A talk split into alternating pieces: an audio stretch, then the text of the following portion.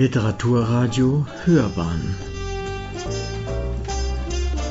Abseits vom Mainstream.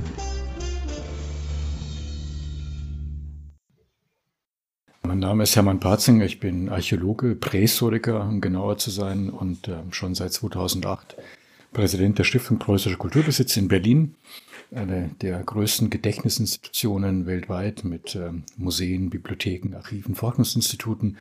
Und davor war ich lange, 18 Jahre am Deutschen Archäologischen Institut, erst als Direktor, dann am Ende auch als Präsident und ähm, das war die, ja, das ist die Tätigkeit, die mich letztendlich zu dem Buch geführt hat, um das es heute geht, die frühen Völker Eurasiens vom Neolithikum bis zum Mittelalter. Ich hatte selber das große Glück, 1995 ähm, zum Direktor der Eurasienabteilung des Deutschen Archäologischen Instituts gewählt worden zu sein. Das Deutsche Archäologische Institut mit Sitz der Zentrale und des Präsidenten in Berlin hat ja zwölf äh, eigenständige Institutionen. Das ist also ein Verbund von Instituten, die zum Teil in Deutschland sitzen, zum Teil aber auch im Ausland. Rom, Athen, Kairo, Istanbul, Madrid, bis Peking geht das. Und man hat 1995 eben aus den Resten des, äh, des archäologischen Forschungsbereiches der Akademie der Wissenschaften der DDR die Eurasienabteilung begründet.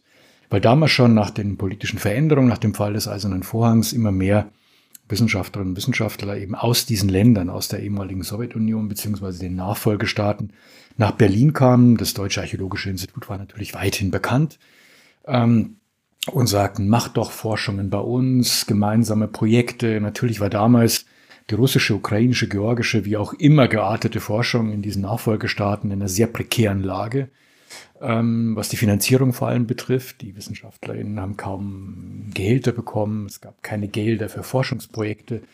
Ähm, das war natürlich ein Treiber für die Suche nach Kooperationspartnern, aber nicht nur. Man muss sich vorstellen, es war eine Wissenschaftswelt, die ihre eigene Tradition hatte, aber seit letztendlich der Oktoberrevolution mehr oder weniger komplett vom Westen isoliert. In den 80er Jahren gab es gewisse Öffnungen, es gab Kongresse, ähm, wo ausländische Forscher eingeladen wurden. Mein akademischer Lehrer Georg Kossack, der hier den Lehrstuhl für Ur- und Frühgeschichte an der LMU damals innehatte, der sich für diesen Raum interessierte, ist gelegentlich dorthin eingeladen worden. Und ähm, es gab so, also so zarte Kontakte. Aber letztendlich mit dem Fall des Eisernen Vorhangs tat sich ja ein unglaublich spannendes Forschungsfeld auf. Und das Deutsche Archäologische Institut hat damals gesagt, gut, wir übernehmen den archäologischen Forschungsbereich der ehemaligen Akademie der Wissenschaften der DDR, die eigentlich wenig Auslandsforschung gemacht haben in der Archäologie, sondern das, was bei uns die Landesämter machen und die Landesmuseen, also Forschung in den Ländern der, der ehemaligen DDR, die damals ja nicht so hießen. Es gab ja die Bezirke. Äh, aber es war klar, dann mit der Neuorganisation ab der 90er Jahre in den neuen Ländern werden eben die Landesämter für Denkmalschutz und äh, auch die, die Landesmuseen und die Universitäten dort die Forschung in den Ländern übernehmen. Und damit war klar, dass es eine neue Ausrichtung braucht. Und aufgrund dieser Voraussetzungen, aufgrund dieser Kontakte mit dem Osten, sage ich mal, hat man dann die Entscheidung getroffen, eine Eurasienabteilung zu gründen mit Sitz in Berlin, die im Grunde auf diesen Ressourcen aufbaut, auf einer Forschungsbibliothek, auf den Stellen, äh, ein Etat dann auch bekommen hat und dass man dann sozusagen äh, mit diesem Institut versucht, in diesen Ländern, in Russland, verschiedenen Teilen Russlands, es gab damals eine Grabung bereits schon, das wurde begonnen in der Gründungszeit der Eurasienabteilung in Tanais, das ist eine griechische Kolonie, nicht weit von Rostov, zwischen Rostov und der heutigen russisch-ukrainischen Grenze, um die zu untersuchen. Und dann aber auch in Georgien gab es Angebote, in der Ukraine, in Kasachstan, in der Mongolei, um sozusagen diese Angebote aufzunehmen, zu strukturieren und in verschiedenen Epochen die interessanten Fragestellungen zu verfolgen. Und ich hatte damals das große Glück, dass ich eben zum Direktor dieser, dieses Instituts gewählt wurde und dann 95 meine Arbeit aufgenommen habe. Mein eigenes Forschungsfeld hat sich auf unterschiedliche Bereiche konzentriert. Äh, Sesshaftwerdung, sogenannte Neolithikum, dann aber auch Fragen der Metallversorgung, der Ressourcenversorgung, vor allem in der Bronzezeit, ich hatte da ein Projekt, ein Zinnprojekt, eben ein Forschungsprojekt zur Frage der frühen Zinngewinnung, was ja ganz entscheidend ist für die Bronzelegierung. Denn Bronze kommt natürlich nicht vor. Es kommt Kupfer vor und es muss entweder mit Arsen oder meistens mit Zinn legiert werden, um Bronze zu erzeugen. Bron Bronze gibt es in Tausenden von Tonnen an Objekten in der ganzen alten Welt, aber es gibt kaum Zinnlagerstätten, nur ganz wenige. Und die gibt es eben einerseits in Afghanistan, was forschungsmäßig nicht zugänglich war, und eben auch in diesen südsibirisch-mittelasiatischen Gebirgsregionen. Und dann natürlich als dritte Fragestellung eben die Entstehung des Reiternomadentums. Eine Frage, mit der sich hier in München mein, mein akademischer Lehrer Georg Kossack auch befasst hatte. Nicht durch Grabungen, das war ihm nicht möglich, aber durch Forschungen auf der Basis von Veröffentlichungen und Kontakten, einige wenige Museumsreisen.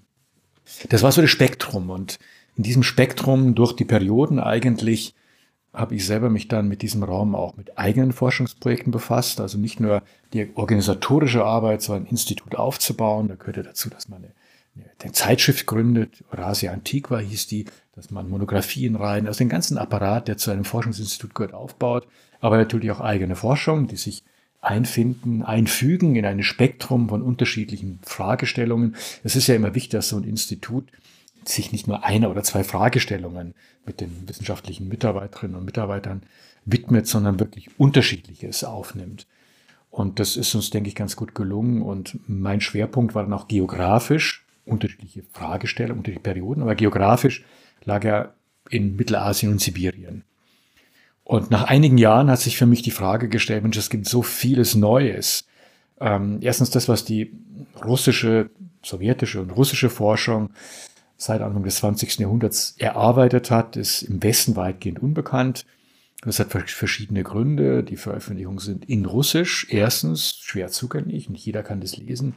Zweitens, äh, vieles kommt hier im Westen gar nicht in die Bibliotheken, weil es den Weg nach Westen gar nicht gefunden hat. Also dieses Wissen, was vorhanden ist, was existiert, zu verarbeiten. Man kann das natürlich nicht alles veröffentlichen, in Deutsch oder Englisch, aber wenigstens das aufzuarbeiten, was enthalten ist, was frühe Forschung dort erzielt hat an Ergebnissen und dann aber auch äh, neue Forschung mit einzubeziehen, auch die Fragestellungen, die wir haben, das sind oft andere Perspektiven auch auf die Kulturentwicklung, wie die traditionelle sowjetische Forschung, die ja ganz stark in dieser russischen Forschung nach 1990 dort die, die, die Agenda ja auch noch bestimmt hat. Und das Ganze auch mal so einem gewissen Blick, einen weiteren Blick aus einer gewissen Vogelperspektive das Ganze zu betrachten. Und so kam der Wunsch auf, dass neben meinen Forschungsprojekten, Ausgrabungen und deren Publikationen ich eigentlich in die Urgeschichte Sibiriens schreiben wollte. Und dann ging es aber schon los, Sibirien. Ja, was ist Sibirien eigentlich? Man denkt sich, naja, fängt hinterm Ural an und geht dann bis zum Pazifik. Ist aber nicht so. Sibirien reicht etwa bis ähm, bis zum Jenisei, diese Gebiete im fernen Osten, die wir so automatisch gemeinhin Sibirien zurechnen, sind kulturgeografisch ganz anders, werden auch verwaltungstechnisch anders bezeichnet. Das ist in Russland der ferne Osten, Dalnevostok. Also es ist was ganz Eigenes. Was auch berechtigt ist, auch kulturell, weil es andere, klimatisch wieder andere Gebiete sind, vielleicht außerdem ganz im Norden, und weil da ganz andere Kulturen zu allen Zeiten eigentlich verbreitet waren, die entweder nach Süden tendierten, also nach ähm, Korea, Nordostchina oder Richtung Beringstraße, Alaska, diese Paleo-Eskimo-Kulturen. Also es hat schon seine Berechtigung. Insofern, wenn man da erstmal einsteigt, wird die ganze Komplexität allein schon der, der geografischen, auch der kulturellen Grundgliederung einem bewusst, egal um welche Periode es geht. Ähm, und insofern haben wir dann gesagt, eigentlich korrekt bezeichnet ist es Nordeurasien. Und das muss man auch noch einmal sagen. Eurasien ist ein Begriff, der wieder bewusster wurde nach 1990, nach dem Fall des Eisernen Vorhangs. Und es gibt zwei Ideen von Eurasien. Einmal Eurasien als, als sozusagen Addition von Europa und Asien. Aber so verstehen es die wenigsten. Das wird auch ein riesiger Raum sondern ein Raum, der quasi die Schnittmenge von Europa und Asien ist, ein Raum, der Europa und Asien verbindet. Und das ist der Begriff oder das Verständnis von Eurasien, wie es die sowjetische, früher und später russische Forschung eigentlich immer gehabt hat. Man fühlte sich beiden Kontinenten zugehörig und das ist Eurasien. Also im Grunde von Westrussland ähm, bis tatsächlich zum Pazifik. Und das ist auch mein Verständnis eines Raumes, der wirklich die, die schicke Asiens und Europas miteinander verbindet, natürlich eine eigene Entwicklung hat. Vor allem in dieser, ist ja ein, ein Kulturraum, der sich so in natürliche, naturräumliche Zonen gliedert, die von Süden nach Norden gegliedert sind, sich von Westen nach Osten erstrecken oder von Ost nach West, je nachdem. Im Süden die Steppe, noch weiter südlich Richtung Eurasien, äh, Mittelasien sind es Wüstengebiete, aber da wo das klassische Eurasien beginnt, Steppe, dann nördlich die Waldsteppe, also Steppengebiet, wo langsam schon Bewaldung kommt, und dann eben die Waldzone, die immer eigentlich im Süden mit, mit Birken und Laubbäumen beginnt und dann nach einer schmalen Zone äh, wird es dann immer mehr Nadelwald und das ist dann die eigentliche Taiga, die den größten Teil Nordeurasiens äh, einnimmt und Sibiriens auch einnimmt. Und im Norden dann wieder die Waldtundra, also wird der Wald wieder weniger, Tundralandschaften werden häufiger und daneben an der Südperipherie des Eismeers dann die Tundra. Also eine ganz klare Gliederung von Norden nach Süden. Und das sind die Naturräume, die sich zum Teil sehr, sehr stark unterscheiden und die natürlich auch unterschiedliche Kulturentwicklungen bedingt haben, ermöglicht haben. Und das, diesen Raum in dieser Gliederung zu betrachten durch die Zeiten. Also ich habe das Paläolithikum jetzt weggelassen, weil das nochmal eine ganz eigene Geschichte letztlich gewesen wäre, sondern wirklich mit, den, mit dem sogenannten Neolithikum. Ich sage sogenannt, wir werden vielleicht darüber sprechen, weil es kein richtiges Neolithikum ist. Neolithikum ist bei uns, Jungsteinzeit ja, verbunden mit Sesshaftwerdung, mit Ackerbau und Viehzucht, also produzierenden Wirtschaften und in der materiellen Kultur mit Keramikproduktion und geschliffenen Steingeräten. In ähm, Eurasien ist es komplizierter. Es gibt bei Wildbeutern bereits Keramik und auch geschliffene Steingeräte. Also diese beiden Errungenschaften, die man im Nahen Osten, in Europa, in großen Teilen des Mittelmeerraums immer mit klassischen neolithischen Kulturverhältnissen verbindet, also dauerhafte Sesshaftigkeit, dörfliches Leben mit Ackerbau und Viehzucht. Äh, dort ist es damit nicht automatisch verbunden, sondern es sind Wildbeuter, die eben diese materielle Kultur aufbringen. Das heißt, es gibt schon ganz interessante Unterschiede. Und das deutlich zu machen, bis eben an der Schwelle zum Frühmittelalter, Völkerwanderungszeit, viertes, fünftes Jahrhundert, wo es ja noch einmal, aber auch schon zu verschiedenen Epochen davor, zu einer Bevölkerungsverschiebung eigentlich von Osten kommt. Und das, was wir als Völkerwanderungszeit und auch Ende des Imperiums Romanums, Romanums begreifen, wäre gar nicht vorstellbar ohne die Völkerwanderung, die natürlich auch wieder, auch wenn da vieles im Dunkeln liegt, ähm, durch äh, Ereignisse, Be Bevölkerungsbewegungen von Osten ausgelöst worden ist. Also das waren die beiden zeitlichen Grenzen und dazwischen einfach dann wirklich von diesem Neolithikum, diesem spezifischen Neolithikum Eurasiens, beginnen bis zur Völkerwanderungszeit, weil letztlich das ineinander greift, die Kulturentwicklungen, das sichtbar zu machen und dabei auch die Räume mit hinzuzunehmen. Man muss ja irgendwo eine Grenze zu finden, weil sonst ist ein Buch nicht 1000 Seiten, sondern 2000 Seiten. Gebiete, die aber trotzdem wichtig sind, um die Kulturentwicklung Eurasiens zu verstehen. Das war für mich, das habe ich nicht mehr im engeren Sinn betrachtet, aber mit einbezogen, so vergleichend. Und das ist natürlich der Neuschwarzmeerraum, der die Brücke nach Europa herstellt. Das ist Mittelasien, was die Brücke letztlich zum Nahen Osten herstellt, also nördlicher Iran, Turkmenistan, diese Gebiete. Und es ist im Osten dann auch Mongolei, Korea, die nördlichen Gebiete Chinas, die sozusagen die Gebiete zum Gelben Fluss und zum Yangtze herstellen, wo natürlich, das war, ja, das waren die Gebiete, die in China letztlich die großen Schrittgeber der, der kulturellen Entwicklung waren.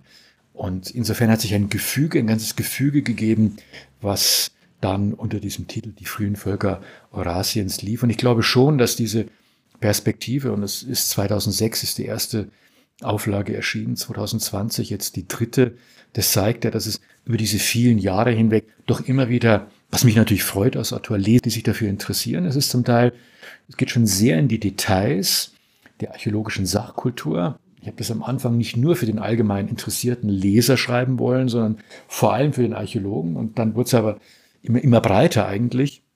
Aber ich denke, da kann man sich ja auch, man kann ja manches überblättern und sich dann auch an den Abbildungen orientieren.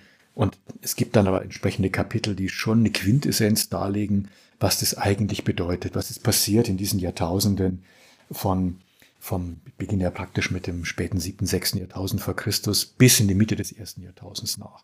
Und noch einmal abschließend, ich glaube, es ist ganz wichtig, wenn wir, auch wenn momentan wir jetzt in einer politischen Situation sind, wo wir ähm, hier wieder so langsam einen eisernen Vorhang äh, emporwachsen lassen und, und wir alle und vor allem diejenigen wie ich, die ja in diesen Ländern 25 Jahre geforscht haben, sich im Moment nicht vorstellen können, wann man wieder dorthin kann, wann man wieder da anschließen kann, wo wir vor dem 24. Februar 2022 geendet haben.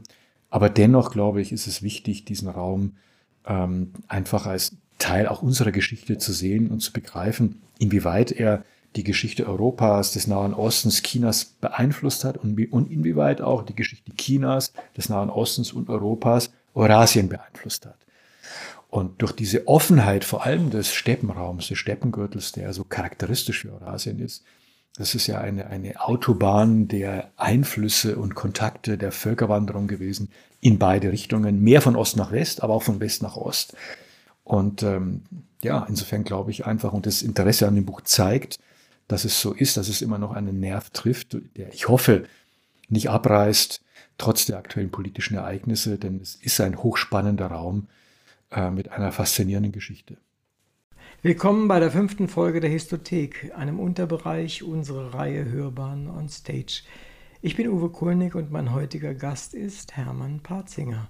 Professor Parzinger ist unter anderem prähistorischer Archäologe und Spezialist für die Kultur der Skythen. Seit 2008 ist er Präsident der Stiftung Preußischer Kulturbesitz. Außerdem ist er Autor in der Historischen Bibliothek der Gerda Henkel Stiftung und im Verlag CH Beck, deren bisher 28 Bände wir monatlich hier unter dem Titel Histothek vorstellen. Heute geht es um sein Buch in dieser Reihe. Es trägt den Titel Die frühen Völker Eurasiens – wir dürfen gespannt sein, was wir über diese Völker, die Forschung dazu und unseren Gast erfahren werden. Ich begrüße Sie bei der 103. Sendung Hörbahn on Stage, lieber Herr Parzinger. Ich freue mich wirklich sehr, dass Sie zu uns in die Sendung gekommen sind. Außerdem habe ich heute noch Unterstützung, sonst bin ich normalerweise allein der Moderator dieser Sendung, aber ich habe den Steven Lundström noch hier, der mich immer dort unterstützt, wo es zu sehr aus meinem Fokus herausgeht und in tief in die Geschichte geht, der auch selber Archäologe ist und der mir an der Stelle helfen wird. Danke, dass du auch gekommen bist.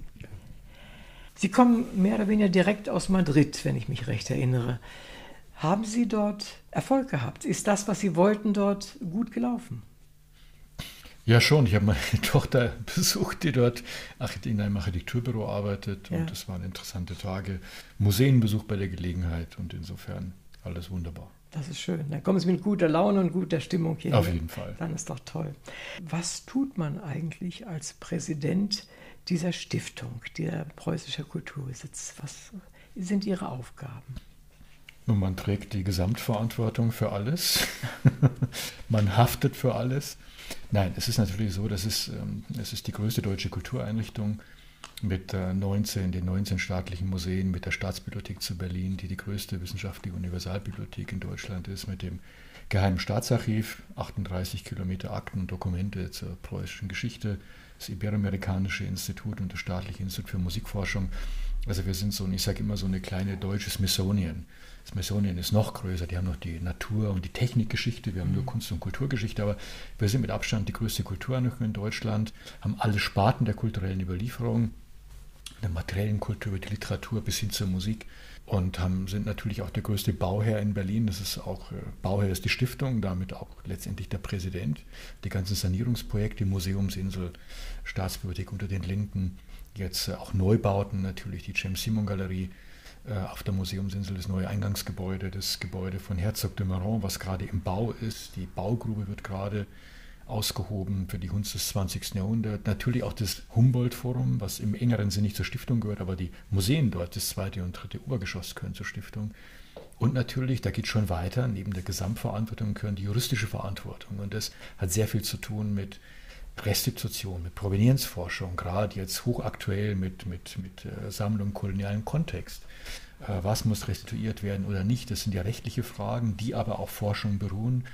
Darüber hinaus aber auch nicht nur die Frage, muss man was zurückgeben oder nicht, auch die Frage der Kooperation, ein Verhältnis, neues Verhältnis zum globalen Süden zu entwickeln. Wir haben viele Kooperationen die letzten Jahre auf den Weg gebracht. Also der Präsident macht immer das, was sozusagen eine überordnete politisch, kulturpolitische und gesellschaftspolitische und juristische Dimension hat. Und dann ist darunter natürlich der ganze Apparat mit GeneraldirektorInnen, DirektorInnen, äh, WissenschaftlerInnen und so weiter und so fort. Wir sind über 2000 Mitarbeiter, wenn man die Drittmittelstellen mitrechnet. Also es ist schon ein großer Verbund und ähm, man ist trotz alledem immer noch der Wissenschaft verbunden. Ich mache nebenher meine Lehrveranstaltung an der FU, schreibe ab und zu noch etwas und die Tatsache, dass ich hier bin, hat ja auch mit dem Buch zu tun, mhm. was äh, in der Funktion des Präsidenten der Stiftung eher eine Privatangelegenheit ist. Aber ich glaube, auch einem, einem Präsidenten steht es gut zu Gesichte, wenn er weiß, äh, wo er herkommt und wenn er weiß, wie Wissenschaft und Kulturwissenschaft funktioniert und auch internationale Kooperation. Mhm, wunderbar. Es hört sich nach wahnsinnig viel Arbeit an. Ähm, der Tag ist lang, ja. Und der Tag, das glaube ich wohl. Da Sie gerade Restitution gesagt haben, müssen wir befürchten, dass wir eines Tages den Pergamon-Altar zurückgeben müssen? Nein, das glaube ich nicht. Äh, auch bei den ethnologischen Sammlungen habe ich äh, keine Angst oder Bedenken, dass unsere Museen eines Tages leer sind. Man muss schon immer ganz klar sehen, in welcher Zeit und unter welchen Umständen Sammlungen in die Museen gelangt sind. Es gab früher so etwas wie Fundteilungen, es gab ein Abkommen des Deutschen Reichs mit dem Osmanischen Reich. Und da jetzt zu sagen, das muss alles zurück, weil und so weiter, das ist ahistorisch, das ist unwissenschaftlich und man kann die Geschichte nicht rückabwickeln. Das ist so ganz was anderes, wenn in Afrika etwa, was wir jetzt gerade gemacht haben, eben die 514 Benin-Bronzen, die genau. wir rückübertragen haben, das gesamte Eigentum, also die gehören jetzt schon in Nigeria, auch wenn sie bei uns noch sind ähm, wo im Grunde die Briten äh, im Grunde ein, ein, ein, Land, eine historische Hauptstadt, die historische Hauptstadt des Königreichs Benin geplündert haben und tausende von Objekten mitgenommen haben. Dort ist jetzt nichts mehr. Also man kann ja nicht sagen, dass im türkischen, ägyptischen Museum sich nichts mehr befindet. Das ist ja mhm. ein Unterschied. Und seit 100 Jahren bleibt ja alles dort.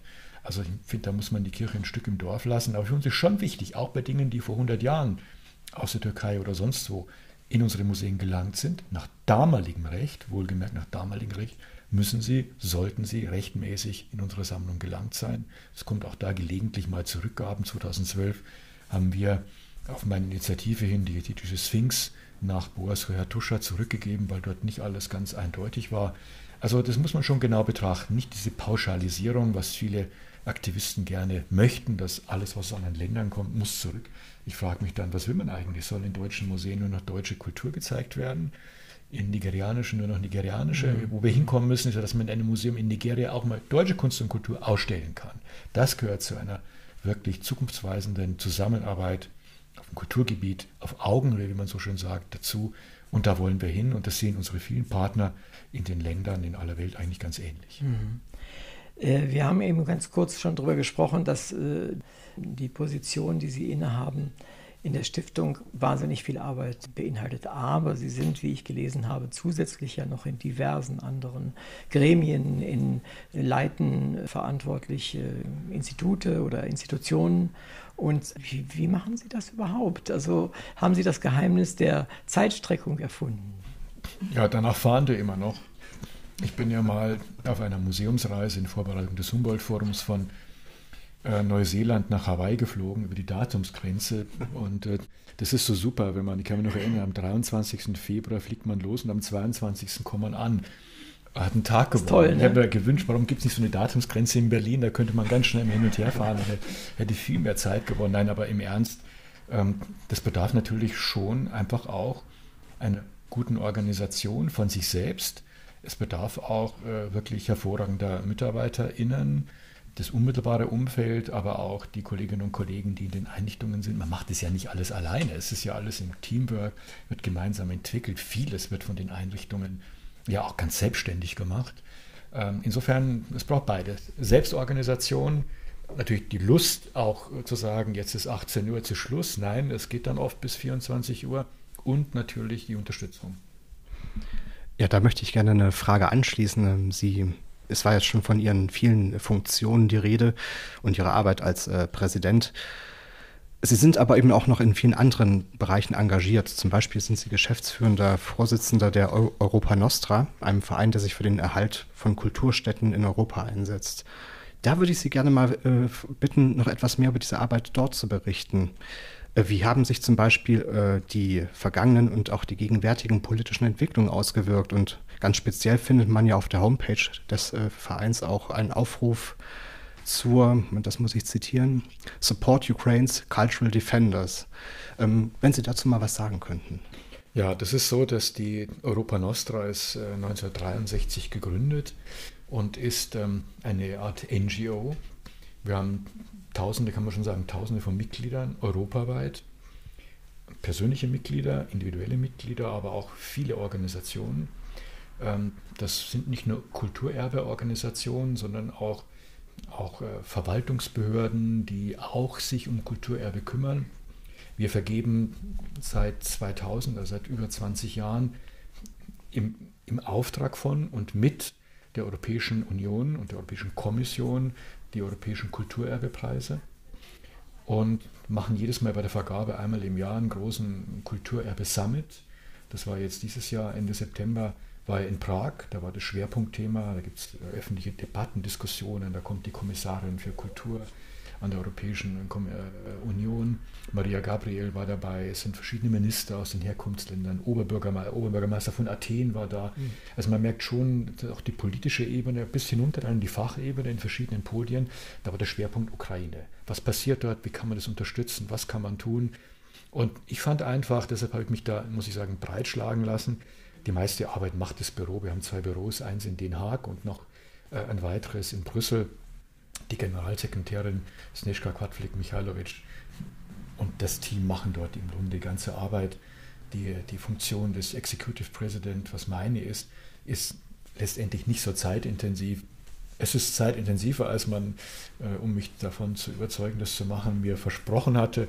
Aber ich wollte ein Stück weit einfach auch, also ich kam mit Europa Nostra in Bezug, weil wir haben den Kulturerbepreis 2009 für das neue Museum auf der Museumsinsel bekommen.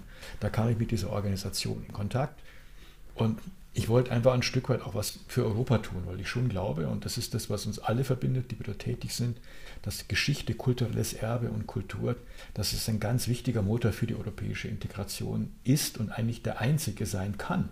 Denn wenn es nur nach, nach, nach wirtschaftlichem Wohlbefinden und so weiter geht, und wenn man nur Europa als eine gigantische Geldverteilungsmaschine sieht und sonst nichts, dann, das deutet sich ja an, dann, wenn es Probleme gibt, wenn große Krisen kommen, ja, die Pandemie, jetzt die Ukraine-Krise, die Gas- und Energiekrise, dann sind sehr schnell die divergierenden Kräfte sichtbar und dann ist sehr schnell fällt unter den Tisch, was uns eigentlich verbindet.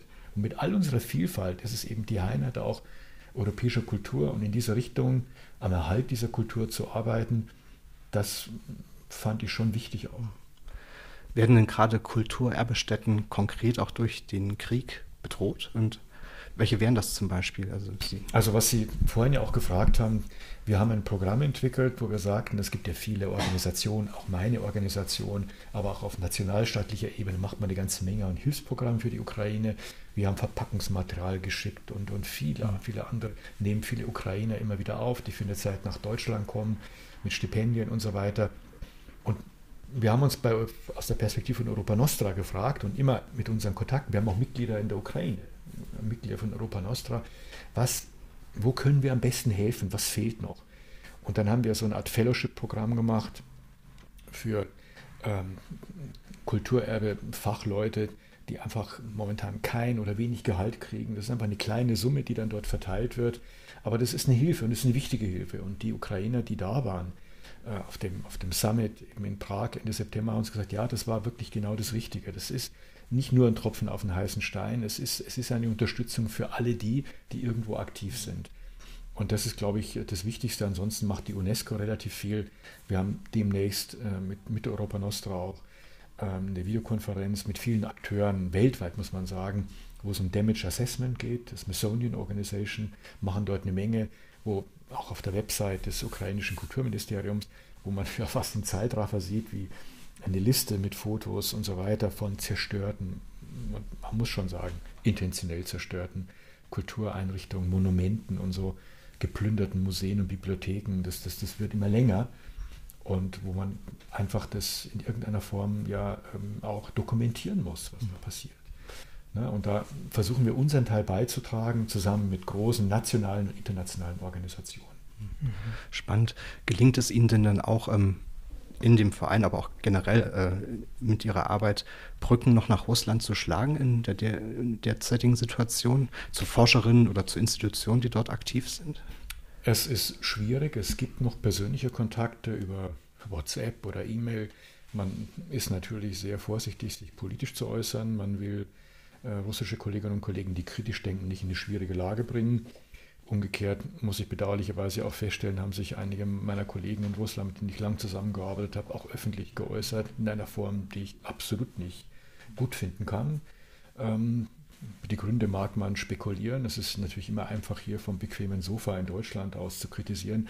Dennoch kann, hätte ich bestimmte Dinge nicht gesagt, äh, sodass das alles richtig ist und jawohl und vorwärts und so. Ne? Das ist schon, das, aber das kann nicht nur Propaganda sein. Ne? Das ist eine Mischung aus, aus, natürlich aus der Propaganda des staatlichen Fernsehens, gemischt mit Opportunismus, vielleicht auch möchte es jetzt nicht zu sehr kritisieren, weil man nicht weiß, wie genau die Situation dieser Person ist, vielleicht auch mit Zwangslagen, denn man hört ja auch immer wieder und gibt auch Artikel, die man lesen kann, dass es nicht genügt, nur nicht zu protestieren, sondern wenn man eine herausgehobene Funktion hat und man in Verdacht gerät, dass man vielleicht nicht alles so super findet, äh, was die derzeitige Kreml-Führung veranlasst, dass fast erwartet wird, dass man sozusagen sich erklärt. Ja, und das unterstützen muss und so. Also es ist eine schwierige Situation und ich kann nur sagen, im Augenblick sind die Kontakte sehr, sehr spärlich geworden, sind eigentlich fast gar nicht mehr da.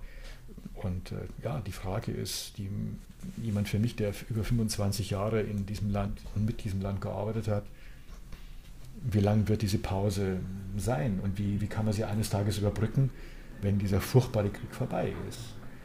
Also das sind Fragen, die einem schon immer wieder durch den Kopf gehen. Ne? Und kann man, wenn der Krieg zu Ende ist, kann man dann wieder anknüpfen, wenn weiterhin die für den Krieg Verantwortlichen da noch die Fäden ziehen? Ne? Kann ich mir im Augenblick schwer vorstellen, aber ja, alles schwierige Fragen. Kommen wir vielleicht direkt nochmal zum Buch zurück. Und äh, Ihr Buch war ja das erste in der ganzen Reihe, die mittlerweile ja, äh, ich glaube, das 28. ist gerade in Arbeit. Äh, ich erinnere mich an irgendeine Rede zum 10. Jahrestag dieser Reihe, wenn ich mich recht erinnere. Da wurde gesagt, es sollten ursprünglich mal nicht mehr als 400 Seiten sein oder sowas. Und dann, das haben Sie ja nicht ganz geschafft. Wie, wie, wie waren Ihre Erfahrungen?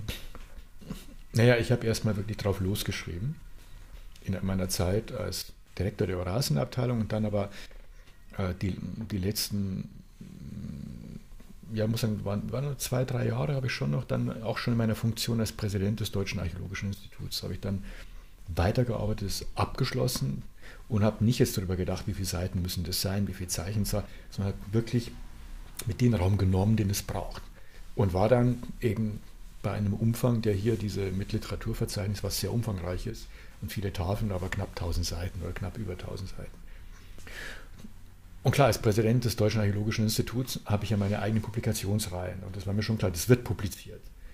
Nur ich hätte mir gedacht, naja, wenn es in eine wissenschaftliche Reihe kommt mit einer Auflage 200, 250, wie viele Leute lesen das? Ja? Das geht nur in die Fachbibliotheken mhm. und so.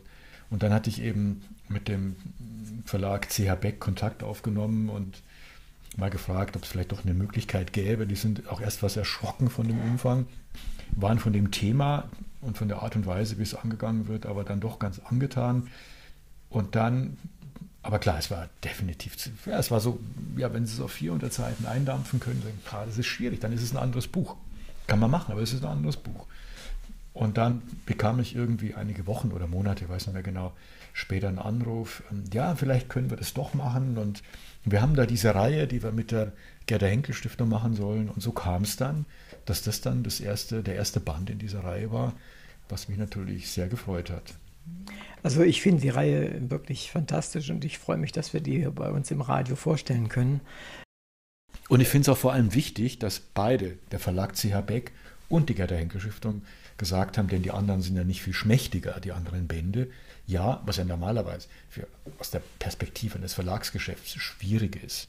Und das zeigt ja auch dieses Buch, ja, ich habe es ja schon gesagt, da mit den vielen Abbildungen, mit den vielen Details, die eigentlich nur für Archäologen interessant sind, trotzdem dritte Auflage, ja, nach, nach, nach 14 Jahren. Also es war, es gab die wichtige Entscheidung, dass man gesagt hat, ja, wir machen eine Reihe, wir ermöglichen es, solche umfangreichen Bücher zu publizieren. Und es ist eine Erfolgsgeschichte für die Autoren, für die Reihe und auch für den Verlag und die Gerd-Henkel-Stiftung. Mhm. Und für die Leser vor allen Dingen auch.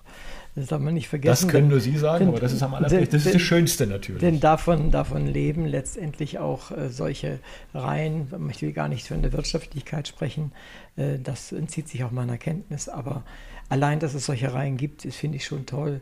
Und was mich also an der Stelle wundert, ist, ich sage das jetzt mal äh, in meinen laienhaften, despektierlichen Worten, es in, in dieser Reihe findet sich aus jedem Dorf ein Hund.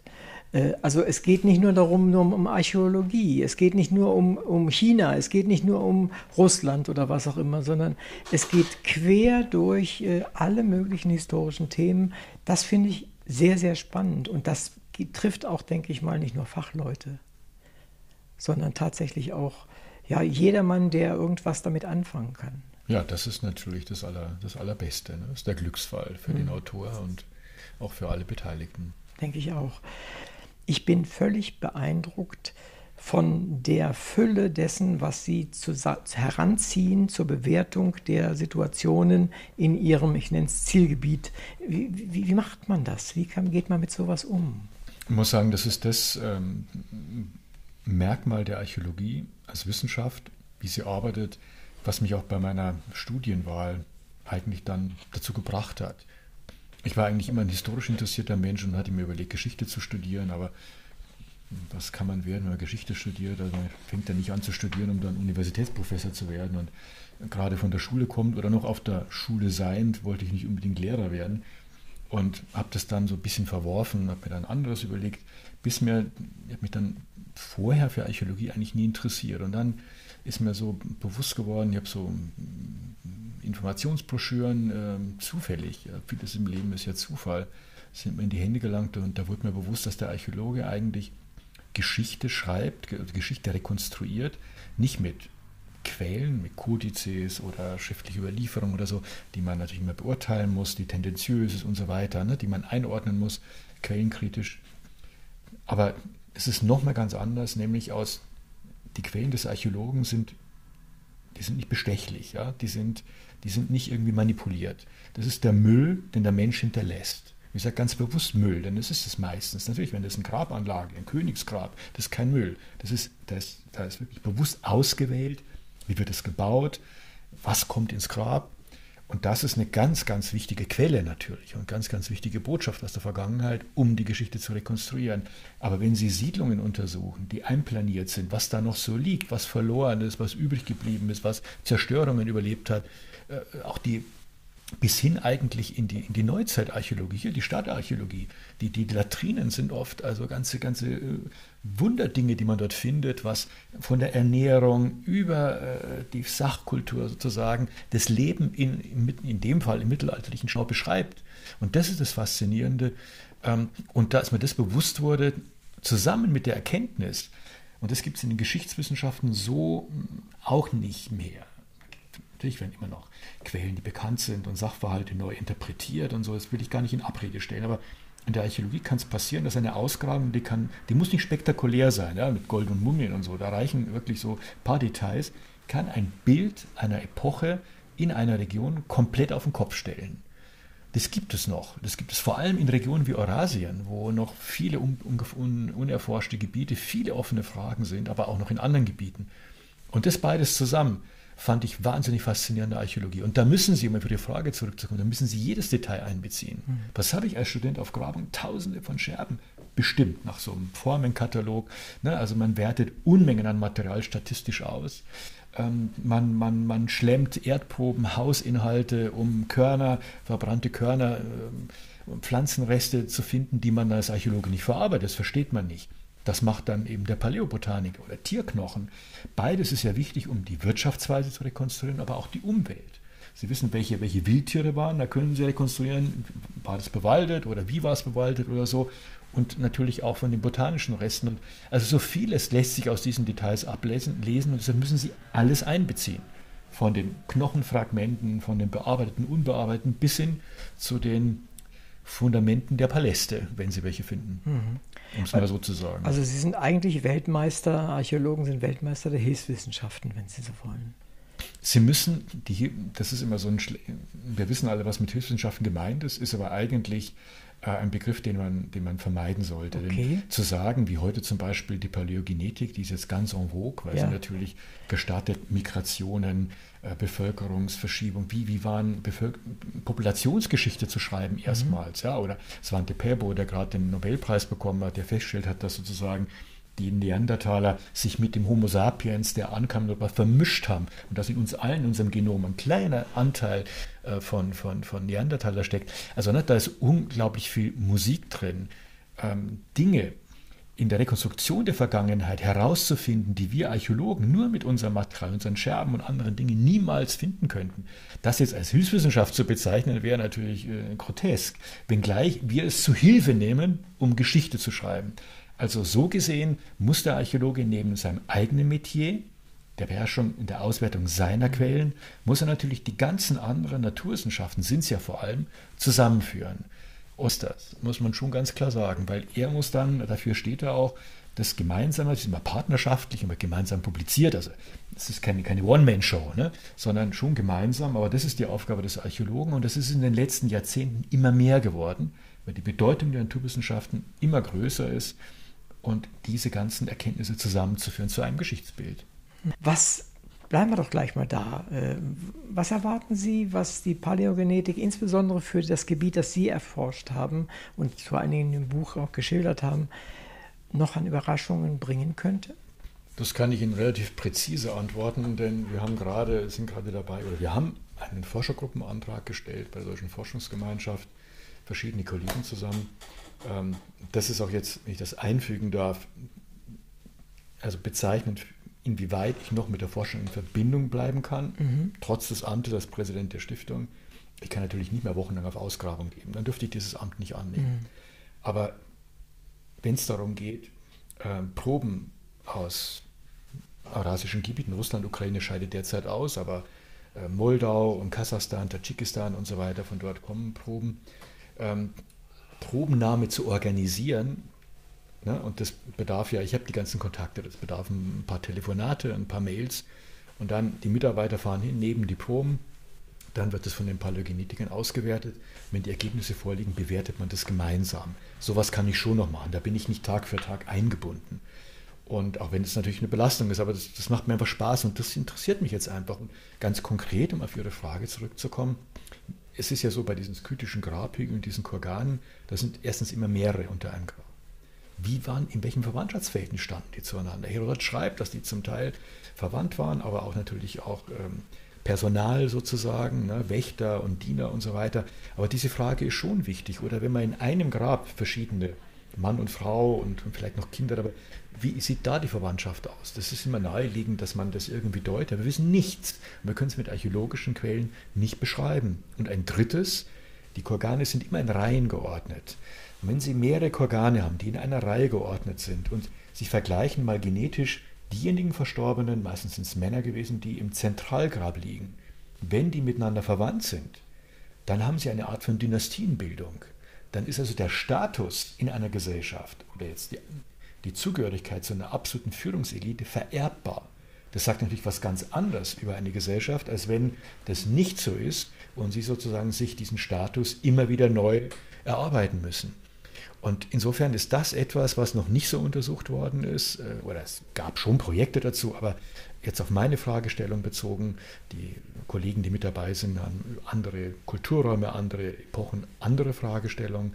Aber das ist für mich schon noch einmal eine ganz wichtige ähm, Thematik, die ich gerne mit Hilfe dieses Projekts, wenn es genehmigt wird, muss man ja sehen, erklären würde. Sie sagten eben, äh, die sind äh, miteinander sehr eng verwandt gewesen oder haben eine entsprechende Dynastie gebildet. Es gibt keine schriftlichen äh, Hinweise darauf. Wie schließen Sie zurück?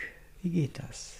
Naja, eben weil es keine schriftlichen Quellen gibt, kann es ja trotzdem Dynastiebildung gegeben haben. Und das kann man eben über Verwandtschaft zum Ausdruck bringen. Das heißt, wenn man Kurgane für. Das sind Gräber ne, für unsere Hörer. Ne? Genau, wenn man Grabhügel errichtet hat für Angehörige einer kriegerisch geprägten männlichen Führungsschicht und die sind chronologisch nacheinander. So ist es meistens, die hat man ja alle gleichzeitig angelegt, sondern es seien ja die, die man ausgegraben hat. Die sind so mit einem Abstand von ein oder zwei Generationen und die sind verwandt gewesen. Dann, heißt das, dass, äh, dass der Status vererbbar ist. Und das ist schon eine ganz entscheidende Erkenntnis. Und insofern, man muss ja eben versuchen, die Geschichte und die Gesellschaften und ihre, ihre Formen des Zusammenlebens, Wirtschaftens zu rekonstruieren. Und das gelingt eigentlich mit diesen Funden, die der Archäologe hat, ob das jetzt Tierknochen sind oder Scherben oder sonst was, gelingt es eigentlich ganz gut. Und es ist ja so, dass gerade in den jüngeren Epochen der Archäologie, in der Antike zum Beispiel, wo, wo es ja schriftliche Quellen gibt, wo, man, wo es Inschriften gibt, wo man sich sehr stark in den Beginn der, der klassischen Archäologie auf die, vor allem auf die Kunst konzentriert, Porträtforschung, Skulpturen und so weiter, da auch bemerkt hat, dass wenn ich Siedlungen dort untersuche, Städte, dass es auch wichtig ist, zu, sagen, zu arbeiten wie, ich sag mal, wie ein Prähistoriker, also auch die Tierknochen und die botanischen Reste zu untersuchen, weil es eben ergänzend zu den schriftlichen Quellen eine ganze Menge sagen kann über das Leben in diesen Städten, auf dem Land, die Einwirkung, welche Folgen hatte das für die Umwelt und so weiter. Mhm. Ähm, gibt es denn einen archäologischen Befund oder vielleicht auch mehrere, ähm, die, deren Interpretation Sie durch ähm, Ergebnisse der Paläogenetik ändern mussten oder angleichen mussten? Haben Sie da ein konkretes Beispiel?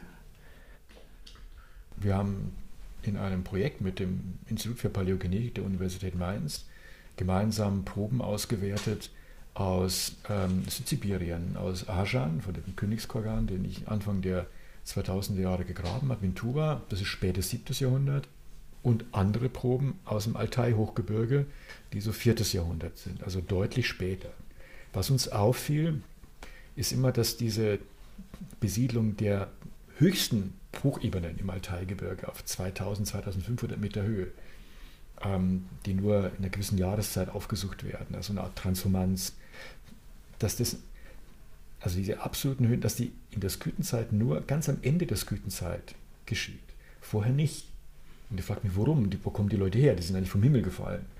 Und da eine Doktorandin hat dort einen Teil dieser Proben ausgewertet und festgestellt, dass die Zusammensetzung von Haplotypen, also von diesen genetischen Typen, und die Zusammensetzung ist immer typisch für, für Populationen, dass die Zusammensetzung in meinen, sag mal, meinen Anführungszeichen Kogan in Ajan im späten 7. Jahrhundert weitgehend identisch ist mit der Zusammensetzung der Bevölkerung, die diese Korgane im 4. Jahrhundert, also deutlich später, im, im, äh, im Hochalter angelegt hat. Das ist jetzt noch kein Beweis, wie es zu erklären ist, aber das macht wahrscheinlich, dass möglicherweise nach dem 7. Jahrhundert eine Migration aus diesen Tiefebenen von Tuba rauf auf das Hochgebirge stattfand. Ne? Das muss man natürlich, das ist noch nicht der Beweis. Man muss dann natürlich noch weiter forschen. Da liegen ja, es waren ja drei Jahrhunderte dazwischen und so weiter. Und man muss ja da irgendwie nochmal sehen, was, was, was für Glieder gibt es auch geografisch dazwischen. Aber das sind zum Beispiel so Beispiele, die zeigen, äh, dass man wirklich weiterkommen kann. Und man kann ja, was Verwandtschaft betrifft, neuerdings schon bis zum siebten Grad Verwandtschaft feststellen. Das kann man mit, mit, mit unserem Wortschatz schon gar nicht mehr beschreiben. Ja? Das ist nicht mehr Ur-Ur-Urneffe oder sowas, ja, sondern, ne, und das zeigt, welches Potenzial da drin steckt.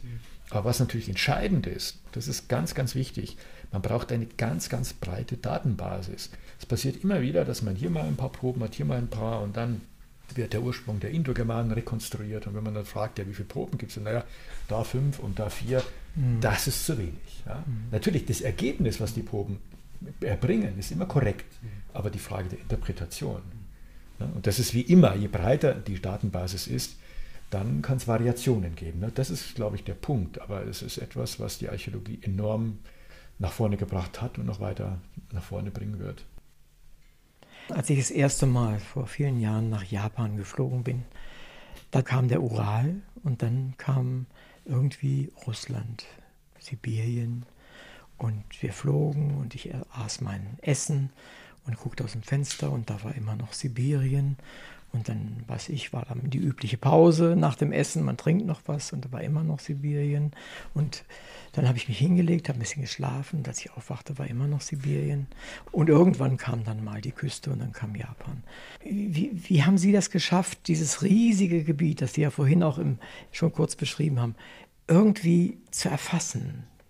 Und Sie haben ja noch Glück, weil Sie geflogen sind. Ja, meine, ja. Wenn Sie den Zug nehmen, dann sind Sie tagelang unterwegs ja. und gehen ins Bett und wachen auf und immer noch Tiger und gehen wieder schlafen und wachen auf, immer noch Tiger und das acht oder neun Mal.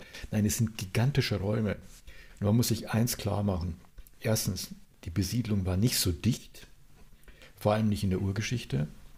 Und dann kommt hinzu, dass es riesige Räume gab, in denen die Diversität der kulturellen Überlieferung und Ausprägung nicht besonders ähm, vielseitig war. Das heißt, es gibt Kulturen, die über ein riesiges Territorium ausgebreitet. Wenn man sich Kartierungen neolithischer, bronzezeitlicher, eisenzeitlicher Kulturen in Sibirien vorstellt und diese Karten auf Europa übertragen würde, dann werden man, Territorien mancher Kulturen die Yachtach-Kultur, zum Beispiel Jakutien, ist ein Territorium, das größer als ganz Europa. Ja, aber das war ein Raum, ein Kulturraum, hier in der Taiga, Übergang eben zur Tundra, eine Lebensform, Wildbeute, ein bisschen später dann die ersten Rentierhirten, Rentierzüchter und so. Und da überall in diesem riesigen Gebiet finden Sie dieselbe Keramik und so weiter und so fort. Das macht deutlich, dass die, die Vielfalt, die wir in Europa haben, auch schon in der frühesten urgeschichtlichen Überlieferung, die ist, die ist einmalig und in diesem Raum ganz andere Kulturverhältnisse. Es ist einfach alles in größeren Maßstäben. Mhm. Und noch viel größer ist das Problem, wie ich finde, der Zeit. Äh, wir sind ja Menschen in einem kurzen Lebensraum und wir tun uns schwer, zehn Jahre zu erfassen, geschweige denn 100, geschweige denn mal eben 10.000 oder äh, mehr sogar noch. Muss man als Archäologe, der dann auch vor allen Dingen sehr breit äh, forscht, nicht erstmal seinen eigenen Zeitsinn entwickeln? Den entwickelt man, weil der ja auch unterschiedlich von den Perioden ist.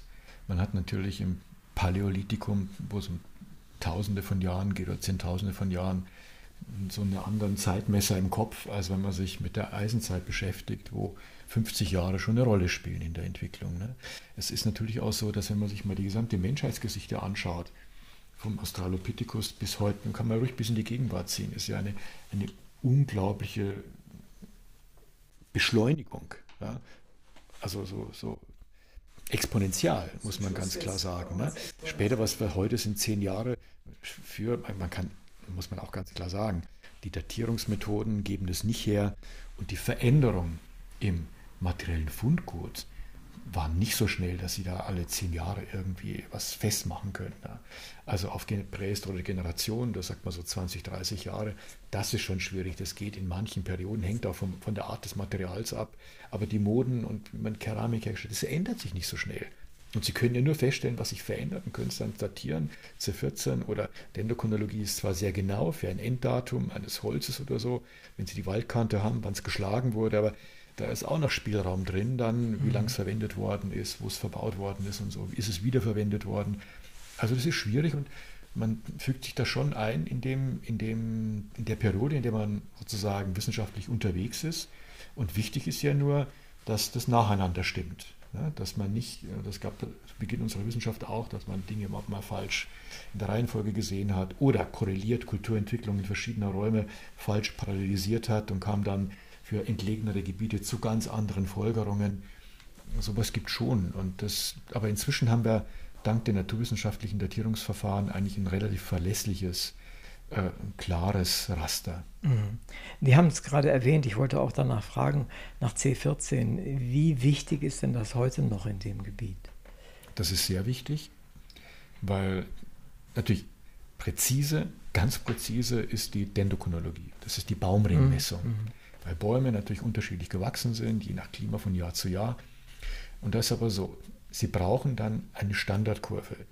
Das heißt, wenn Sie, Sie brauchen erstens eine, eine Mindestzahl an Baumringen, die mhm. bei, ich weiß nicht, 150 oder 120 liegt, weil Sie kriegen dann so von den, von den Stärken, es wird dann gemessen, kriegen Sie so, ein, so eine Kurve.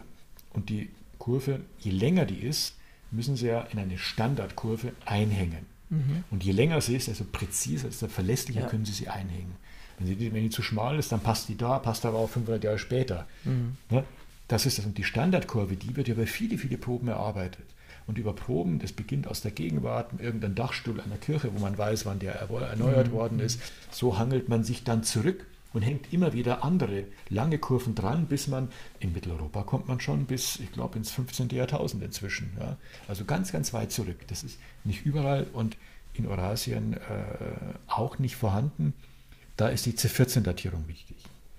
Wenn Sie dort Sequenzen haben, dann können Sie über sogenanntes Wiggle-Matching können Sie einzelne Baumringe datieren über C14 mhm. und dann auf diesem Wege diese Sequenz, diese Baumring-Messungssequenz einhängen. Verstehe. Also ein, ein, ein Hilfskonstrukt.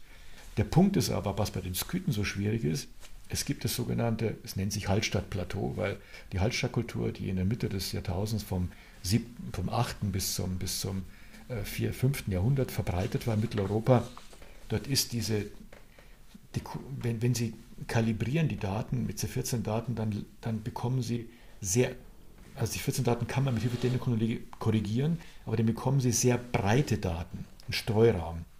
Das hilft ihnen gar nichts. Mhm. Wenn sie eh schon mit der Archäologie wissen, auf 50 Jahre genau können sie datieren und sie bekommen dann eine Probe, die plus minus 100 Jahre, naja, dann können sie es weglassen. Das ist nicht der Hit, und das ja. ist das Problem.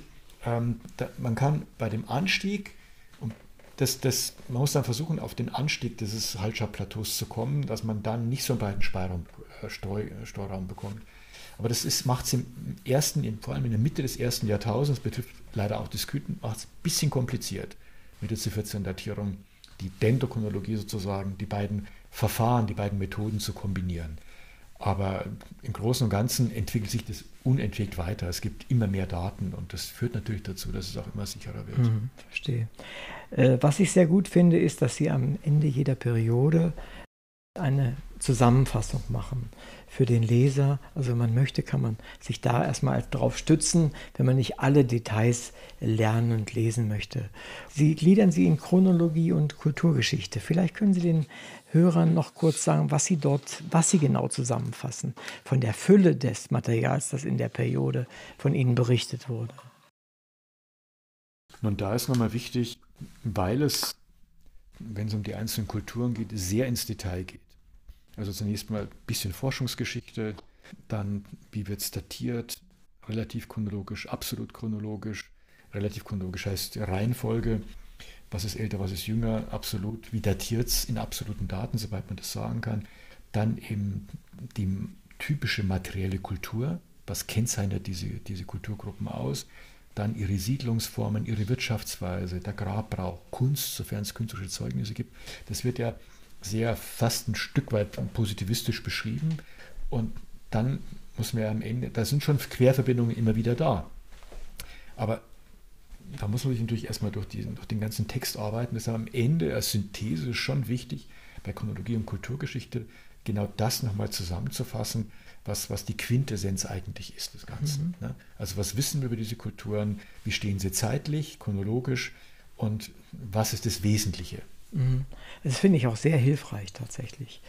Neben dem Kerngebiet, diesem riesigen Kerngebiet, das Sie auch beschrieben haben, äh, gehen Sie aber auch in die Randlagen sozusagen und beschreiben auch, was dort passiert. Äh, wenn wir davon ausgehen, dass Entwicklung oftmals Austausch ist oder durch den Austausch zustande kommt, äh, wie wichtig sind für dieses Buch diese Randlagen? Die sind sehr wichtig und ich habe es ja in meiner Einleitung auch gesagt, dass ich das sind drei Randlagen, wie Sie sagen. Das ist einmal Osteuropa, also heutige Ukraine und Russland, also der Nordschwarzmeerraum. Dann ist es äh, Mittelasien, Turkmenistan, Nordiran, Afghanistan, soweit man was sagen kann. Und dann ähm, ist es im Osten Korea, Nordostchina, ein bisschen Japan und so.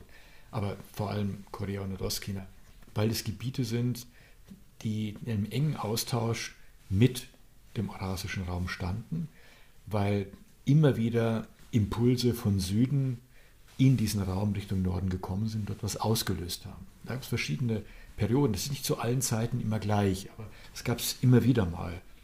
Und das versteht man sonst nicht, wenn man, wenn man diese, die, wenigstens einen, einen, kleinen Blick in diese, einen flüchtigen Blick in diese Gebiete wirft. Deshalb habe ich die nicht so umfassend aufgearbeitet wie die eurasischen Gebiete, also die sibirischen Gebiete, aber doch musste ich sie beschreiben, um den Zusammenhang zu verstehen.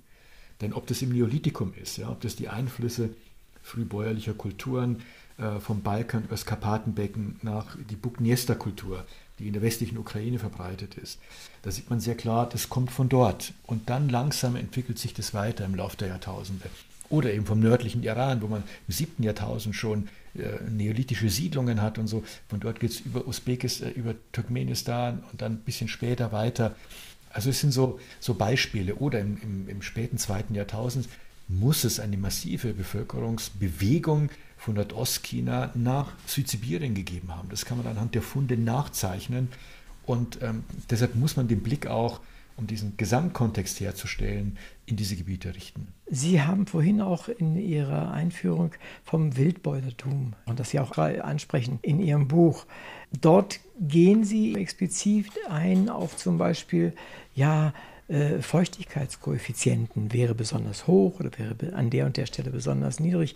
Auf welche Daten greifen Sie da zurück? Ich meine, da war ja keiner mit einer entsprechenden Messmaschine dabei. Wie machen Sie das? Nein, das sind Daten genauso natürlich wie auch bei den, bei den, bei den naturräumlichen Zonen, Steppe, Wald, Steppe, Tiger. Das sind natürlich moderne Daten, die, Daten, die aus, der, aus, der, äh, aus den Geowissenschaften, die zum Teil zurück interpoliert werden.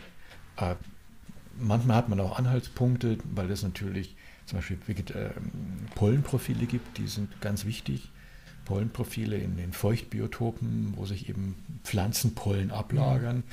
Und dann äh, meterdick zum Teil, da gibt es dann Bohrungen und die Bohrkerne werden ausgewertet und dann macht man in Abständen zu 14 Daten, sodass man das zeitlich einordnen kann. Und da lernt man eine Menge über, über, den, über die, den Bewuchs in früheren Zeiten und natürlich dann, welche Pflanzenwelt da war, da kann man natürlich dann rückschließen auf den Feuchtigkeitskoeffizienten. Aber das macht nicht der Archäologe, sondern das machen natürlich die hm, Geowissenschaftler hm, und Vegetationsgeschichtler. Ja, wir kommen so langsam zum Ende des Gesprächs und ich habe das Gefühl, wir können noch sehr viel weiter äh, Fragen Sie. ins Detail gehen. Und, äh, wir hatten jetzt ja schon Bezug genommen auf die dankenswerterweise immer an, jeden, an jeder Epoche stehenden Zusammenfassungen, die Sie bieten zur Kulturgeschichte und ähm, zu, zu, zum Beispiel zur Siedlungsgeschichte ähm, und zur Wirtschaftsweise und so weiter. Können Sie uns äh, noch mal ein bisschen mehr über die Kulturen, über die Lebensweise der Menschen damals generell vermitteln? Also ich habe gelernt, es sind halt nomadische Gesellschaften gewesen zum großen Teil, beziehungsweise Sie runzeln die Stirn. Vielleicht können Sie das auch noch mal zusammenfassend für uns darstellen. Wie haben die damals gelebt? Äh, welche Form von kulturellen Räumen hat es da gegeben, dass Sie das mal für unsere Hörer zusammenfassen können? Da müssen wir bei dem großen Raum und den Jahrtausenden, die ja behandelt, natürlich wissen, was Sie, welchen Abschnitt Sie meinen. Aber vielleicht trotzdem versuche ich zu antworten. Es ist so, zunächst, da beginnt die Darstellung in allen Gebieten Wildbeutler, Jäger und Sammler. Ähm, das ist ja eine Lebensform, eine Wirtschaftsweise, die mit einer hohen Mobilität zusammenhängt. Es gab Lagerplätze, die man für eine gewisse Zeit aufgesucht hat, dann ist man wieder weitergezogen, also keine dauerhaften Siedlungen. Möglicherweise, weil die Leute sind ja jetzt nicht irgendwo losgewandert und in immer eine Richtung immer weiter, sondern man hat sich ja trotzdem in einem Lebensraum aufgehalten. Möglicherweise wurden solche Siedlungsplätze periodisch aufgesucht. Mhm. Bestimmte Plätze im Frühjahr immer, weil aufgrund der Lage da besonders viele essbare Pflanzen gesammelt werden konnten und so weiter. Aber es war Mobilität, es waren relativ stabile äh, Gemeinschaften, das große Bevölkerungswachstum beginnt erst mit der Sesshaftwerdung, ne, bei der höheren Geburtenrate, eine planbare Ernährung und so weiter. Das war damals alles noch nicht. Also es war sehr, es gab da auch eine anwachsende Bevölkerung, aber, aber minimal. Es waren, ich sag mal so in Anführungszeichen, äh, klare Verhältnisse. Die seit, seit der Menschwerdung war der Mensch Wildbeuter.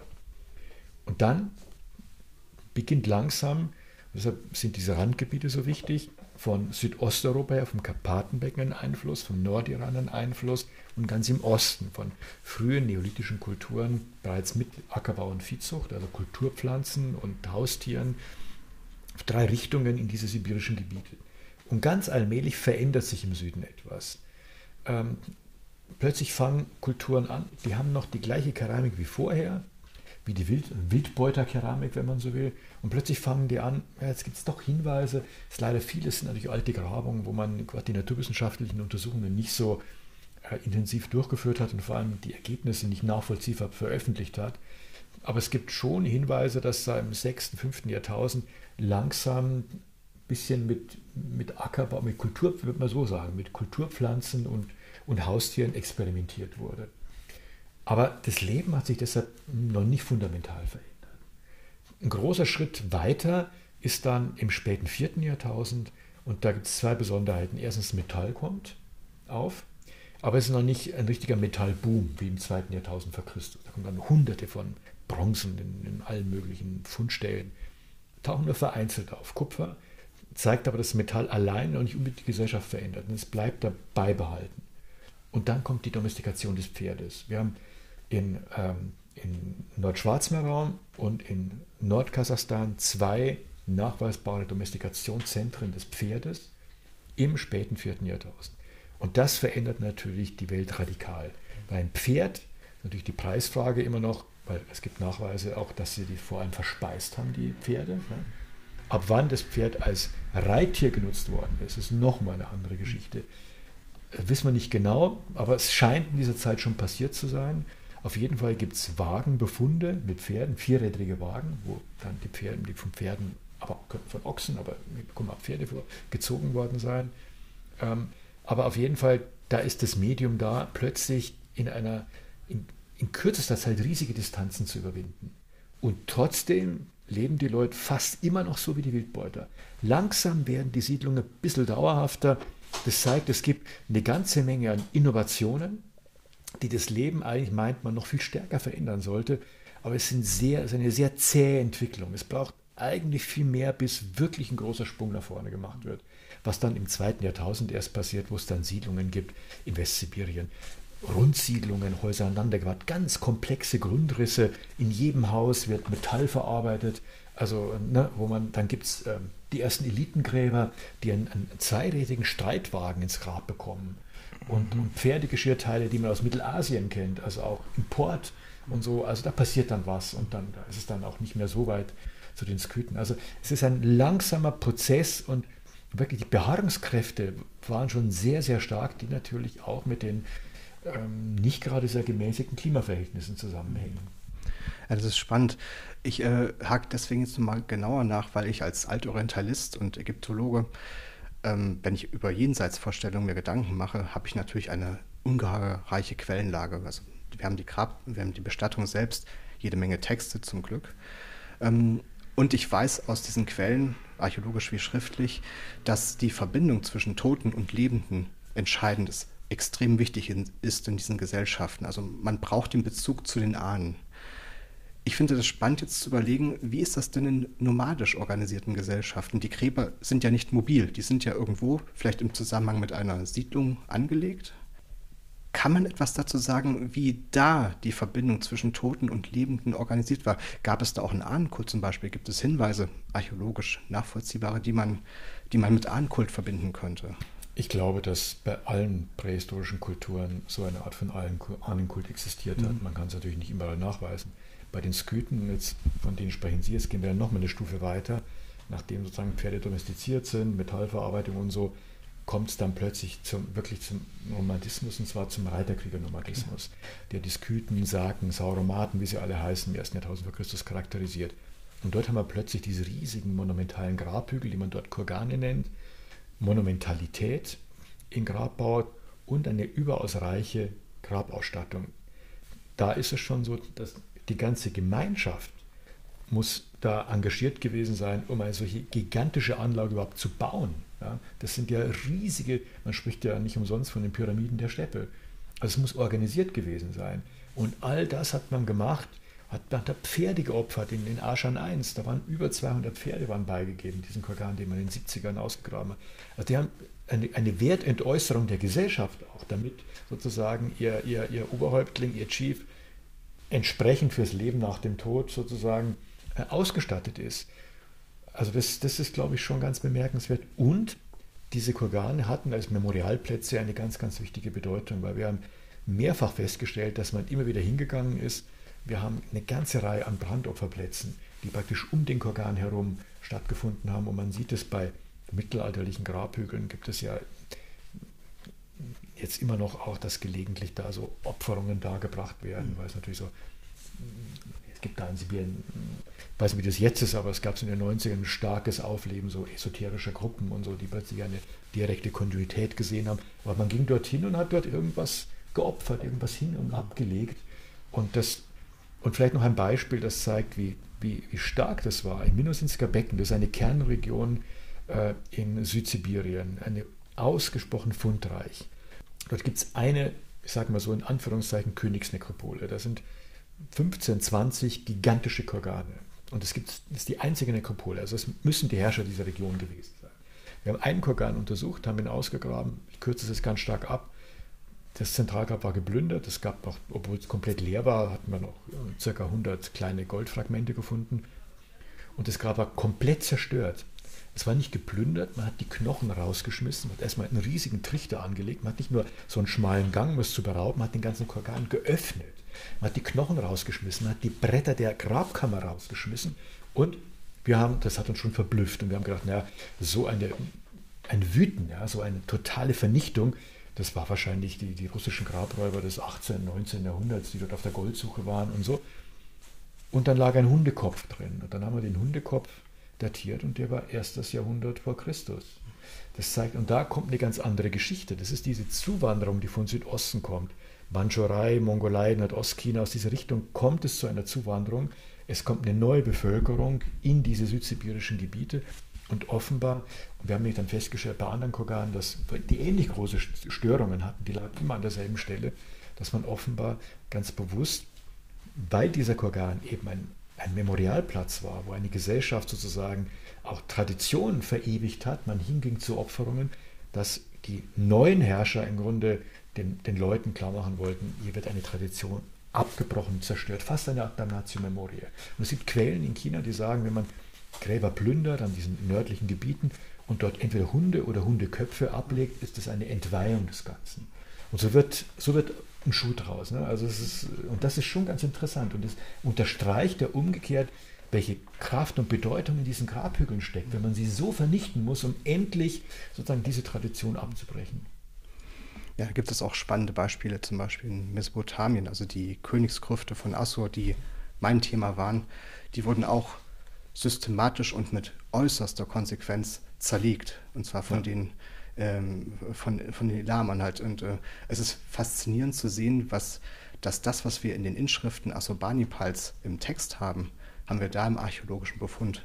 Also er hat auch gesagt, ich habe die Gebeine der elamischen Könige, Könige die Sonne sehen lassen. Die lagen unter einem Palast. Er hat den ganzen Palast abtragen lassen und die Gewölbe eingerissen und dann schien die Sonne halt ja. drauf. Und zugleich ließ er dann später die Nachfahren dieser Könige in Ninive, war es glaube ich, die Gebeine dann auch noch zermahlen. Also wirklich konsequent bis zum letzten. Und es zeigt, wie Sie es eben auch wunderbar geschildert haben, die, ähm, die Wichtigkeit der Gräber für hm. die Identität der Leute, die da leben. Und wenn man dort hinkommt, um was zu übernehmen, stört das natürlich. Ich würde gerne noch eine letzte Frage anschließen. Dann unter, in den Kapiteln beschreiben Sie zum, unter dem Stichpunkt Grabbrauch, beschreiben Sie ja die ähm, die, die Anlage der Gräber, was wo in welcher Region wann wie gemacht wurde, äh, nennen Sie auch immer wieder Hinweise, die, die mich besonders interessiert haben. Und zwar im Hinblick auf die Frage, inwieweit spielt das Individuum in diesen Bestattungen eine Rolle? Es gibt ja auch Kollektivbestattungen zum Beispiel, die führen Sie ja auch an. Ähm, können Sie vielleicht dazu was sagen? Vielleicht noch so als Aufhänger. Ganz am Anfang schreiben Sie von Petroglyphen im Neolithikum, die Tierjagden zum Beispiel sehr detailliert zeigen, aber die Jäger nur schematisch. Das hat jetzt zwar mit dem Grabbefunden nichts zu tun, aber vielleicht ist es doch ganz interessant um, zu überlegen, wie das auch in den Bestattungen dann, ja, wie, ob man das wiederfinden kann, ob man das irgendwie deuten und erklären kann. Später dann im Verlauf der Jahrtausende gibt es dann ähm, Grababdeckungen, so Steinplatten, die zum Teil figürliche, menschliche, anthropomorphe Züge zeigen. Zum Teil auch, das schreiben Sie explizit, porträt, porträthafte Züge. Ähm, können Sie uns das noch vielleicht einordnen, diese möglichen Hinweise auf Individualität in Bestattungen? Das ist schwierig. Es gibt schon im Neolithikum gibt's Gräber in Eurasien, wo Männer und Frauen ganz unterschiedliche Beigaben bekommen. Also wo Jagd und Fischzubehör beim Mann und eben wird es nicht sehr überraschend sein, Schmuckgegenstände bei der Frau. Also da beginnt es schon, dass jedenfalls die, die, die, die, das geschlechtsspezifische ähm, Grabausstattung schon ganz klar unterschieden wird. Und dann natürlich in dem Moment durch die anderen Kulturen hindurch ist es sehr schwierig, durch die anderen Epochen der Individualität festzustellen. Und dann eben wirklich die, diese, diese Königskorgane der Skütenzeit, diese riesigen Grabhügel, die sehr, sehr unterschiedlich aussehen. Die sind nicht alle gleich. Die sehen so gleich aus. Wenn man die mal ausgräbt, merkt man, die sind sehr unterschiedlich ausgestattet. Und immer war eigentlich dort, auch das Aschan II, den wir untersucht haben, in Tuva aus dem späten 7. Jahrhundert, hat man, bevor der Kurgan aufgeschüttet wurde, hat man die Grablege des Fürstenpaares durchgeführt und dann regelrechte, es müssen eine Art von Prozession gewesen sein, weil wir haben Anhaltspunkte dazu, ich will jetzt nicht in Details gehen, aber von äh, Opferplätzen und so weiter. Und es gab eine männliche und eine weibliche Seite, weil nämlich auch weitere, es gibt das Prinzip der Totenfolge, was äh, Herodot auch beschreibt, wenn so ein Fürst oder König, wie auch immer man das bezeichnet, wie stirbt, dann musste jemand Teil das war sein Besitz auch, ne? seine Diener, seine Wächter und so, ähm, mussten ihm ins Grab folgen. Wir haben da auch Spuren das mit Löchern im Schädel, also die wurden natürlich ins Jenseits befördert. Und um dann mit ihm ins Grab zu kommen. Und das zeigt schon, dass er ein riesiger Aufwand und diese Spuren, deshalb ist es so wichtig, dass wir die Korgane wirklich ganz genau untersuchen. Das ist leider in der sowjetischen und russischen Forschung nicht so passiert. Man hat mehr mit Bulldozern die Aufschüttungen, die man als reine Aufschüttung betrachtet hat, weggeschoben und war aufs Grab fixiert. Und wir haben gesagt, es muss, und das hat sich bestätigt in all denen, wir haben wirklich drei bis vier große Organe gegraben in unterschiedlichen Gebieten, das ist Architektur gewordenes Ritual. Das muss man nach allen Regeln der Kunst ausgraben. Das ist nicht immer ein Haufen Erde sondern das ist aufgebaut. Die haben ja nicht Erde aufgeschüttet, sondern die haben Rasensorten. Das ist wie getrocknete Lehmziegel. Wenn sie ein Profil machen, dann sehen sie das. Wenn sie da einfach nur schaufeln, merken sie das nicht. Wenn sie ein Profil machen, dann sehen sie jeden, wie bei wie jeden Lehmziegel, sehen sie jede, jede Rasensorte. Man hat sozusagen die, dem auch die Steppe, die Grundlage des Reichtums, den Weidegrund mit ins Grab gegeben. Für so einen riesigen Kurgan mit 100 Meter Durchmesser, 12 Meter Höhe, die Rasensoden, die man da braucht, man müsste sich mal ausrechnen, welche Fläche da eigentlich abgestochen mhm. wird. Ja. Und, und das ist immer wieder auch anders. Und, ähm, und wenn, man, wenn man sich die genau anschaut und genau untersucht, da wird eine, eine große Individualität sichtbar in der Behandlung dieser obersten Führungsschicht. Das ist nicht so, dass es immer nach Schema F war. Sondern das hat, jeder hat so seine getrennte Behandlung. Also aus dem, wie Sie es eben gerade vorgetragen haben und uns erklärt haben, merkt man, dass Ihr Herz immer noch mittendrin ist. Ich komme jetzt zur wirklich letzten Frage, die ich an Sie stelle, nämlich haben Sie eine Frage an mich? Wie schwer war es, an den Bereichen, durch die Bereiche sich durchzuarbeiten, wo es sehr positivistisch um die ganzen Fakten und Daten geht? Oder kann, anders gefragt, kann man gut blättern angeleitet auch durch die Abbildung und Karten, bevor man dann wieder zu den Zusammenfassungen kommt? Ja, also ich habe einige der Anmerkungen überschlagen aus Zeitgründen. Sonst wären wir genau dahin gekommen. Was mir gut gefallen hat, ist erstens das ausführliche Inhaltsverzeichnis. Also das hat schon mal sehr geholfen, mich ins Buch zu bringen. Und auch so, wie Sie es gemacht haben und die Abbildungen, vor allem die Gebietsabbildungen, fand ich sehr hilfreich. Und auch überhaupt, dass diese, diese Systematik super durchgehalten wurde, hat mir sehr geholfen. Ich habe natürlich das ganze Buch nicht von vorne bis hinten lesen können, die Zeit ist gar nicht da gewesen, aber es hat mir so viel gebracht, dass ich die hoffentlich wesentlichen Dinge verstehen, lesen konnte und äh, der, dem ganzen Gespräch heute folgen konnte.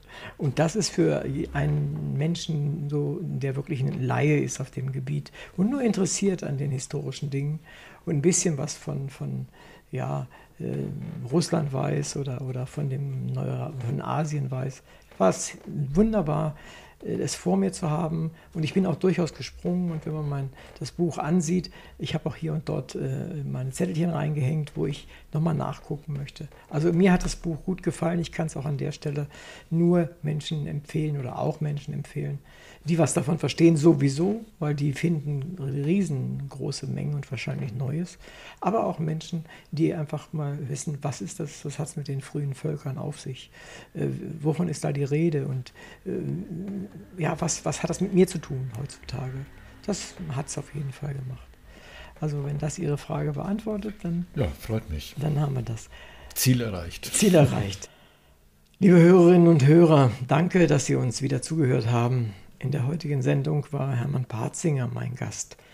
Wir sprachen über sein Buch Die frühen Völker Eurasiens. Es ist erstaunlich, was der Autor an Informationen über die von ihm untersuchten Gebiete zusammengestellt hat und wie er es uns Lesern zur Verfügung stellt. Wir erfahren Details, aber auch Übersichten der Kulturentwicklung des vorgestellten Kulturraums Eurasien im Zeitrahmen der Jungsteinzeit bis zum Mittelalter. Wir lernen viel über Artefaktsysteme und Wirtschaftsweisen, Chronologie und Kulturgeschichte, Siedlungswesen, Grabbräuche, aber auch Kunst- und Sozialstrukturen. Dem Leser wird deutlich, wie die Einflüsse geografischer Gegebenheiten auf die Menschen gewirkt haben, beziehungsweise wie diese Möglichkeiten und Hindernisse genutzt werden und auch bewältigt werden und wie diese der kulturellen Gliederung gedient haben. Das Buch ist durch seine klare Strukturierung, seinen Aufbau insgesamt, äh, durch die Klarheit seiner Sprache und durch hilfreiche Abbildungen gut und mit Gewinn zu lesen.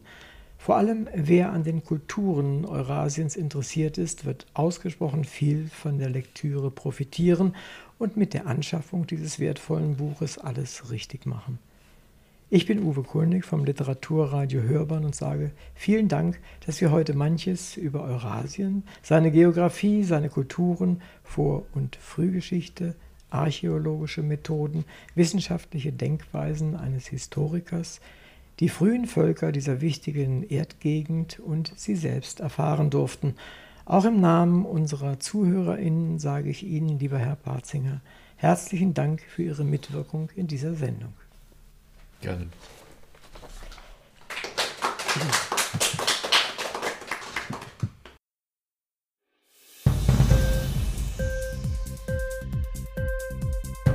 Hat dir die Sendung gefallen?